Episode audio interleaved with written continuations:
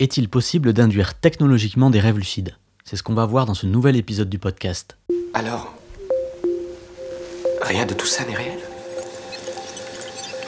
Qu'est-ce que le réel? Quelle est ta définition du réel?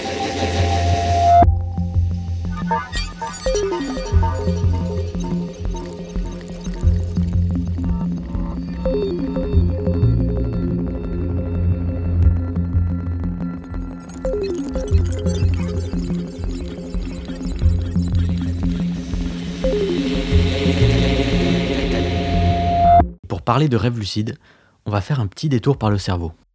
Les cellules s'organisent en tissus, les tissus s'organisent en organes et les organes s'organisent en systèmes. Et ce qu'on appelle cerveau, c'est en réalité une partie de l'un de ces systèmes qu'on appelle le système nerveux. En neuroanatomie, on parlera plutôt d'encéphale, un mot qui veut dire dans la tête, étymologiquement. Le système nerveux est en fait organisé en deux morceaux, une qu'on appelle le système nerveux central et une autre qu'on appelle le système nerveux périphérique. Pourquoi je vous raconte tout ça? Eh bien parce que ce qu'on appelle communément le cerveau, cet organe qu'on visualise comme étant une masse gélatineuse avec ses deux hémisphères, c'est en réalité une partie de l'affaire. C'est une partie du système nerveux central et c'est une partie de l'encéphale. Le cerveau, c'est un organe particulier, jusque-là je ne vous apprends rien. Certains organes peuvent se palper facilement sous la peau, comme le foie par exemple, mais le cerveau, lui, bon, en général, moins on le touche et mieux on se porte. Pourquoi? Parce que c'est un organe particulièrement fragile et la nature le protège bien avec une jolie coque osseuse. Quand on visualise un cerveau, on voit ces deux hémisphères gélatineux qui ne sont pas sans rappeler un flanc qu'on laisse au frigo une petite paire d'années. Alors qu'est-ce que c'est? En réalité, ce qu'on voit immédiatement, c'est ce qu'on appelle le cortex cérébral. Cortex, c'est simplement un mot latin qui veut dire écorce. Cortex cérébral, c'est juste le mot savant pour dire écorce du cerveau. C'est déjà beaucoup moins intimidant. La matière grise, le cortex cérébral donc, enveloppe une substance qu'on appelle la substance blanche parce qu'elle est blanche. Mais on va repartir dans l'autre sens. Un système comme le système nerveux central, mais ça marche aussi pour le système respiratoire, digestif, c'est un ensemble d'organes. Et un ensemble d'organes, c'est un ensemble de tissus, et un ensemble de tissus, c'est un ensemble de cellules. Et bien sûr, la cellule phare du système nerveux, c'est le neurone. Combien? Beaucoup. 100 milliards. Le neurone, c'est une cellule super intéressante. Elle possède un corps et des pattes. Et les petites pattes, autour de la cellule, on les appelle les dendrites. C'est un mot qui vient du grec et qui veut dire arbre parce que ça ressemble à un arbre. Le neurone possède aussi une unique patte qu'on appelle l'axone. Et c'est là que ça devient intéressant. Le neurone, c'est une cellule, comme on a vu. Et comme toute cellule, elle est entourée d'une membrane. Elle peut faire rentrer ou sortir certains éléments spécifiques. L'environnement à l'intérieur de la cellule n'est pas le même qu'à l'extérieur de la cellule. Et on ne va pas rentrer dans les détails techniques, mais cette différence de composition entre le milieu intracellulaire, donc le milieu à l'intérieur de la cellule, et le milieu extracellulaire, donc le milieu à l'extérieur de la cellule, génère ce qu'on appelle un potentiel de membrane. Qu'est-ce que c'est? Qu'est-ce que ça veut dire? Tout simplement, c'est la traduction du fait qu'il n'y a pas la même répartition de charges électriques de part et d'autre de la membrane. Pourquoi? Tout simplement parce que de part et d'autre de la membrane, il n'y a pas la même concentration en ions. Et qu'est-ce que c'est un ion? Ce n'est rien d'autre qu'un atome ou une molécule électriquement chargée parce qu'il a perdu ou gagné un électron.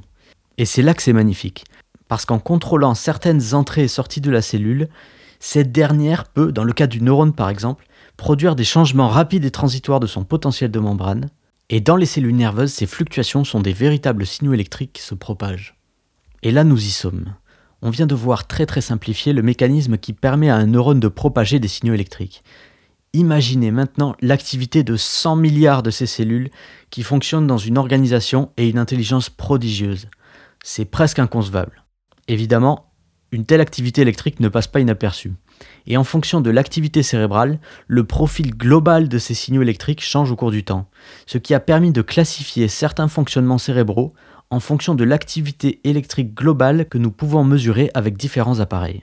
Dans le cas de l'électroencéphalogramme, donc c'est une machine qu'on place sur le cuir chevelu, on mesure une résultante électrique de ces signaux. Et on va parler d'ondes cérébrales qui sont en fait la traduction de certains fonctionnements cérébraux qui sont classés en fonction de leur fréquence. Mais on n'a toujours pas parlé de rêves lucides là-dedans. Et eh bien justement, lors de ces rêves lucides, on a observé une augmentation de l'activité corticale, donc l'activité du cortex cérébral, dans le spectre des ondes gamma. C'est-à-dire qu'en pratique, Pendant un rêve lucide, le cerveau se comporte d'une manière particulière et on peut l'objectiver en observant, sur de nombreux individus, le fonctionnement électrique du cerveau via un électroencéphalogramme. Mais alors la question qu'on se pose, c'est est-ce qu'il est possible d'induire ce fonctionnement cérébral chez un dormeur par exemple, et est-ce que ça générerait un rêve lucide? En 2014 est paru un article dans la revue Nature Neuroscience qui s'appelle Induction de la conscience de soi dans les rêves via une stimulation de l'activité gamma par un faible courant. Et cet article apporte quelques éléments de réponse. L'article fait référence à un type de stimulation cérébrale qui porte le nom de TAX. C'est en fait un faible courant électrique transcrânien. On sait que les ondes gamma sont le signe d'une activité cérébrale intense, associée à l'éveil. Ce profil gamma est observé en particulier au niveau du lobe frontal et du lobe temporal, qui sont des régions particulières du cortex cérébral mais les chercheurs ne savent pas si cette activité cause le rêve lucide ou bien si c'est le rêve lucide qui cause cette activité. L'étude en question se place dans ce contexte. Essayez d'apporter des réponses à cette question et d'étudier plus en détail ce phénomène en induisant via le taxe ces fameux profils d'ondes gamma pendant le sommeil paradoxal.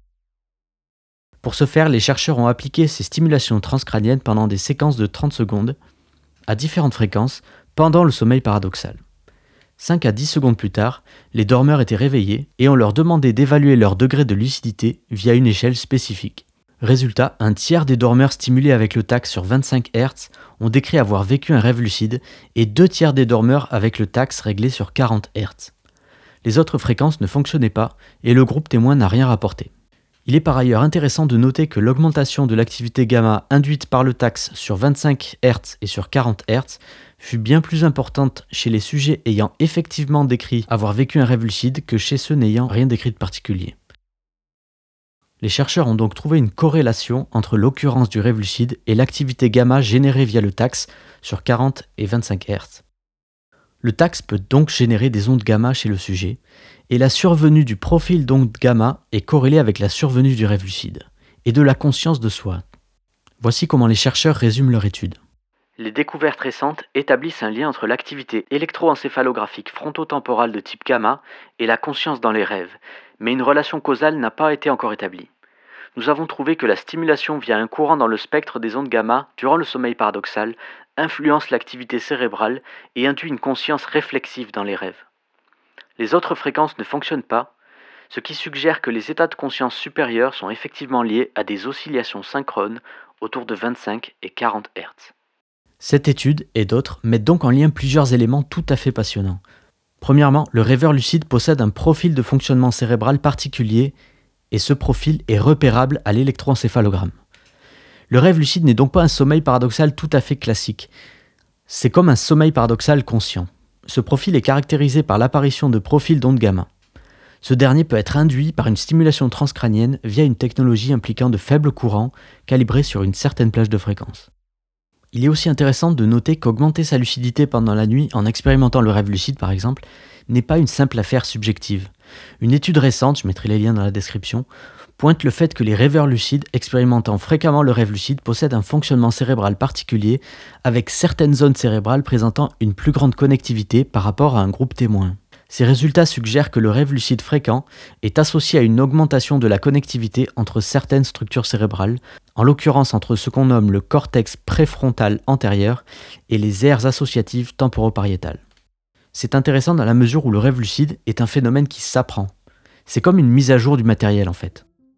Si ces études sont reproduites, si ces technologies sont fiables et safe, je ne doute pas un seul instant qu'elles seront utilisées hors d'un cadre de laboratoire et utilisées non pas pour générer des rêves lucides, mais bien pour essayer de sortir de son corps. Pourquoi? Parce que la personne se réveillera automatiquement en rêve lucide et à ce stade, au lieu de rester dans ce rêve lucide, elle pourra effectuer la technique du brise-rêve par exemple et essayer d'éteindre ce rêve, de dissoudre ce rêve pour essayer de générer une expérience de sortir du corps.